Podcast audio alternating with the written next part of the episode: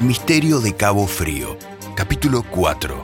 Revelaciones, parte 2. Salvador y el encuentro con la Llorona en el Parque Rivera.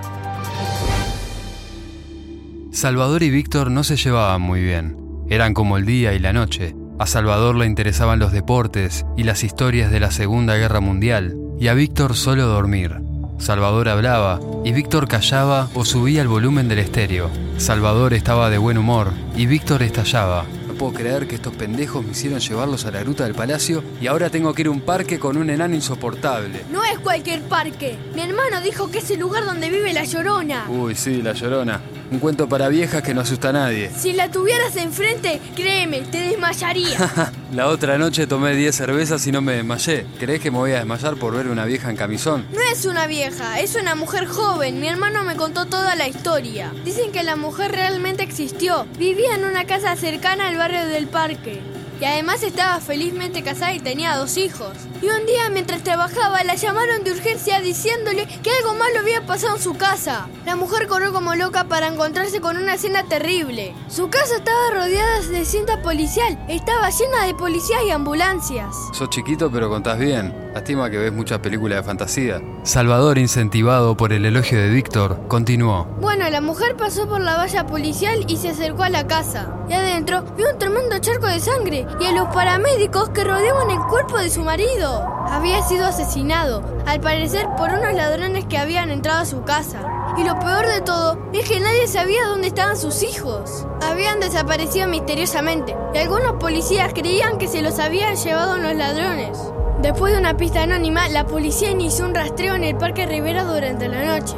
Los vecinos de la cuadra también ayudaban y se cuenta que en esa noche había cientos de linternas escaneando el lugar. El parque era enorme y tenía muchos escondites. Y la desesperación de la madre se volvió terror cuando alguien vio una huella cerca del lago. Creían que el criminal había tirado a los chicos al agua.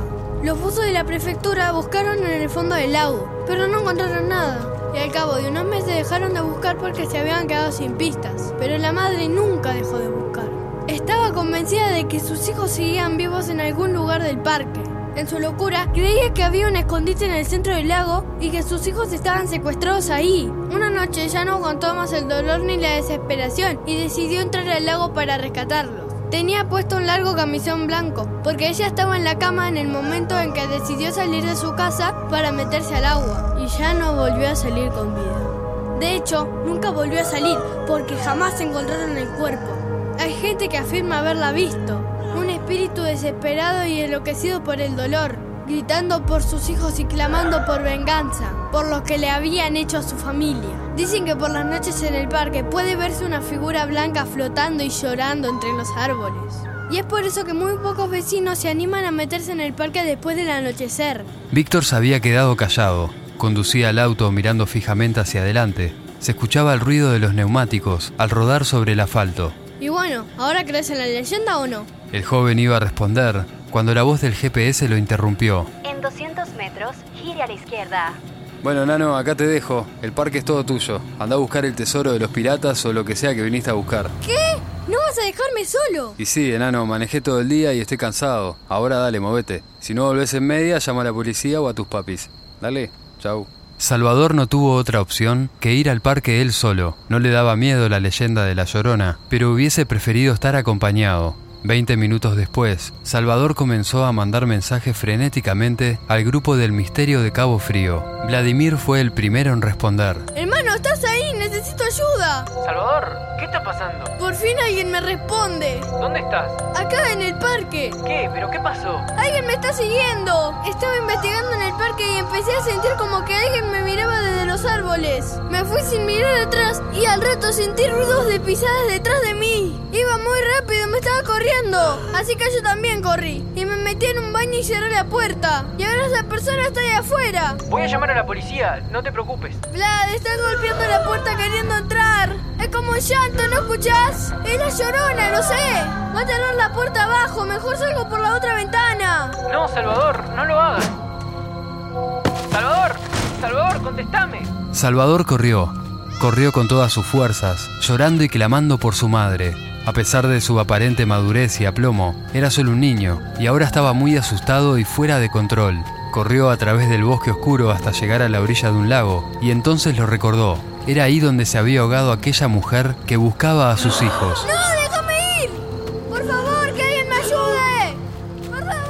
El agua estaba fría y pronto Salvador se quedó sin aliento. Gritó debajo del agua y de su boca salieron burbujas. La mujer lo arrastraba cada vez más hacia el fondo y cada vez más hasta que el niño sintió que perdía la conciencia.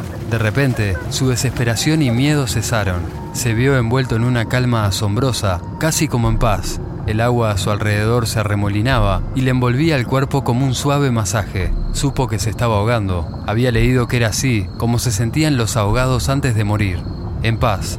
Alcanzó a ver que la mujer, bajo el agua, volvía su rostro hacia él, y a pesar de que era horroroso, Salvador comprendió que sentía un profundo dolor. De sus ojos salían lágrimas de sangre y recordó lo que le había contado su hermano. La madre había enloquecido por la desesperación y seguía buscando a sus hijos desde el más allá, en una búsqueda frenética y muy infortunada. La criatura extendió un brazo y Salvador comprendió que aquella misteriosa leyenda se había hecho carne y ahora creía que él era uno de sus hijos perdidos. Quiso gritar que él no era uno de sus hijos, que él tenía madre propia, pero solo salieron más burbujas de su boca, que ascendieron rápidamente hacia la superficie. Sin embargo, la mujer pareció entender su desesperado mensaje, porque soltó un escalofriante grito de dolor y de muerte. Soltó el tobillo de Salvador, al tiempo que con su mano gélida y huesuda tomó la suya, la abrió sin la menor resistencia y le colocó algo suave y húmedo sobre la palma de Salvador para luego cerrarla. Lo último que Salvador vio de ella, antes de perder la conciencia, fueron sus ojos. Eran los de una mujer condenada a un dolor eterno e injusto. Sintió lástima por ella y también comenzó a llorar, porque entendió que la peor pena que puede sentir una madre es la muerte de sus hijos. Lo siento, señora. Ojalá algún día pueda encontrarlos. El rostro de la llorona y el lago desaparecieron, y Salvador se vio envuelto en una cálida y casi agradable oscuridad. Enano. ¿Qué estás haciendo? Ay, menos mal, casi me hacé morir del susto. ¿Estás loco o qué? ¿Pero por qué te metiste en el lago? ¿Qué te quieres ahogar? Menos mal que te vi a tiempo, tu viejo me van a matar. Espero que esto no tenga nada que ver con vos. Solamente puedo decir una cosa. ¡Corramos! Salvador corría tan asustado que no se había percatado de que en una de sus manos sujetaba fuertemente algo húmedo y suave que emanaba unos delgados hilos de agua del lago. Recordó a la llorona y aquello que había depositado sobre una palma antes de cerrarla. Entonces frenó en seco mientras Víctor se perdía en medio de aquel solitario mar de árboles. Salvador abrió lentamente la mano y entonces los dedos dejaron al descubierto lo que parecía ser un antiguo escarpín de bebé de color celeste. Un grito de Víctor que se coló entre los árboles le recordó al niño que tenía que continuar con su vida y fue así que sus piernas volvieron a ponerse en marcha y retomaron el ritmo frenético que solo una persona desesperada puede alcanzar. Pronto dejaron atrás el gran parque y con ello la terrible leyenda de una mujer que sufría en la fría oscuridad del lago buscando a sus hijos. Gracias por escuchar Misterio de Cabo Frío. Impulsaron este proyecto ANEP, MEC, UTEC y Plan Ceibal. Te invitamos a escuchar el próximo capítulo.